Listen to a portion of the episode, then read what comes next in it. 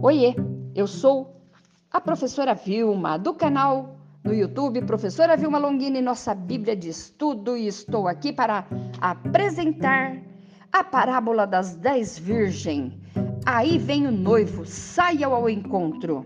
Vamos falar isso com base na cultura judaica. Bora lá?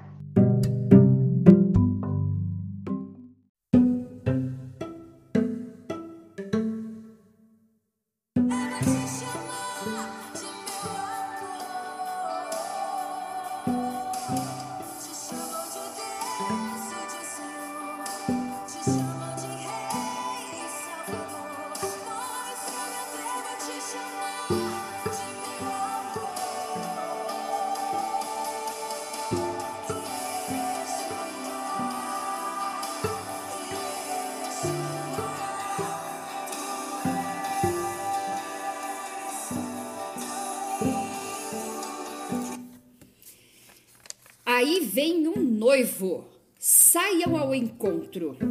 Ei, vamos para mais um texto escatológico?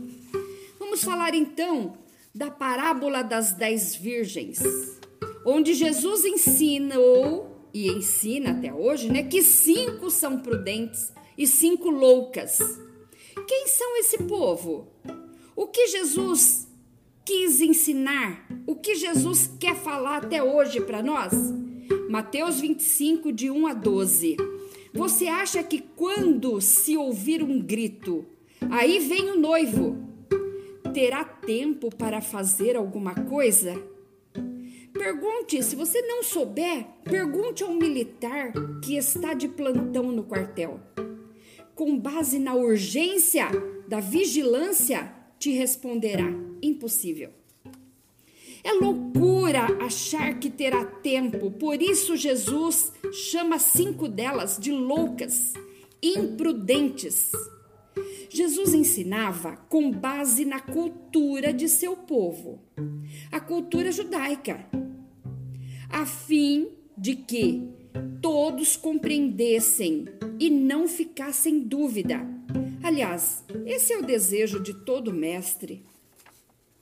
Não dá para aceitar que esta passagem se refira à igreja fiel e à igreja infiel. Porque o verso 5 diz que todas dormiram. Então quer dizer que a igreja fiel também dormiu? Então vamos à cultura judaica para saber que contexto Jesus está pondo nesta mensagem para que eles entendessem. Então, o que é que tem por trás dessa mensagem?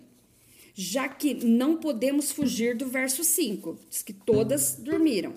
Os protagonistas do Kedushim, Kedushim é santificação ou casamento. É a noiva, que é a Israel prudente, mas dez, tem, são dez virgens, né? Com cinco damas de honra. Essas cinco damas de honra representam o Israel imprudente. As lâmpadas que elas usavam e luz que elas tinham consigo apontam para a palavra de Deus. O Salmo 119 confirma isso. Os dois Israel tinham palavra. Jesus estava mostrando: olha, são dois Israel, hein? Um tem palavra. Os, aliás, os dois Israel tinham palavra. Alguns deles até se achavam detentores da verdade, detentores da palavra, e Jesus até teve que dar um puxão de orelha neles, dizendo: João 5,39: Examinai as Escrituras, porque vós cuidais ter nelas a vida eterna, e são elas que de mim testificam. Ou seja, vocês lê o dia todo o Tanar e ainda não descobriram que eu estou por todo o Tanar? O Tanar, para quem não sabe, é composto de Torá, profetas e salmos. Ou seja, é todo aquilo que a gente chama de Antigo Testamento. É o primeiro testamento. No verso 8 desta parábola, vemos que todas tinham palavra, mas só cinco delas tinham azeite para a luz. Aí é que tá, aí que começa a chave da questão. Quem é o azeite que Jesus está dizendo aqui que cinco não tinham? O azeite suficiente.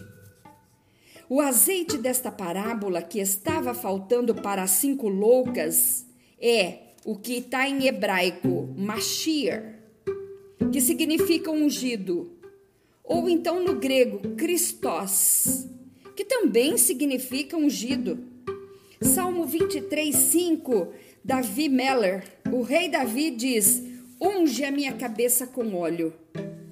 O apóstolo Paulo diz que isso é tão importante que ele fala assim: olha, pega essa cabeça ungida e toma o capacete da salvação e a espada do Espírito, que é a palavra de Deus. Então, proteja essa cabeça ungida com óleo, para não perder a salvação. Em todo tempo sejam alvas as tuas roupas e nunca falte o óleo sobre a tua cabeça. Eclesiastes 9:8. O azeite ou óleo do qual Jesus se referia era ele mesmo, o Salvador. Resumindo, os dois Israel, um tem luz, que é a palavra, e nesta palavra tem azeite, que é o Messias. O Israel que tem luz e azeite vai se destacar porque já se despertaram para pregar e assim pregam a palavra, e nesta palavra está o Messias, que batiza com o Espírito Santo e com fogo, que cura e que salva os que nele confiam. Todas as virgens dormiram. Aqui Jesus está citando o profeta Isaías, que disse: em Isaías 29, 10. Porque o Senhor derramou sobre vós um espírito de profundo sono e fechou os vossos olhos, vendou os profetas e os vossos principais videntes. Jesus está dizendo que aqui que o dormir não é o problema desta parábola, porque todas dormiram. O problema é pregar a palavra que não cabe Jesus que não cabe o Cristo, que não cabe o Machia, o ungido, o Messias. Todos os discursos são lindos, mas os que não têm Jesus não resistirá. Quem são os que dormem? É a igreja que está dentro da igreja, como muitos já pregaram? Não. Primeiro, primeiro, o que é igreja? Igreja é a junção de dois povos: judeu convertido mais ímpios, gentios convertidos. Agora podemos falar quem são os que dormem na parábola. Os que dormem não são a igreja, que é formada de gentil e judeu convertido. Mas os que dormem nesta parábola são os israelitas que não se converteram. A israelita e todos os ímpios também que não se converteram a Jesus Cristo. Portanto, meu amado ouvinte, se você está me ouvindo e ainda não aceitou a Jesus, faça isso agora, urgente. Olha que está em Isaías 29, 1 e 2, para confirmar isso. Ai de Ariel, Ariel, a cidade onde Davi acampou. Acrescentai ano a ano e sucedam-se as festas. Contudo, porei a Ariel em aperto, e haverá pranto e tristeza, e ela será para mim como Ariel. Aqueles que não tiverem a palavra de Deus dentro do coração, aqueles que não tiver a luz que é essa palavra para iluminar o caminho, aquele que não tiver o azeite que unge essa palavra, que molha essa palavra, que é Jesus, o Salvador, esse ficará em aperto juntamente com o Israel que não aceitou e não aceita Jesus até os dias de hoje.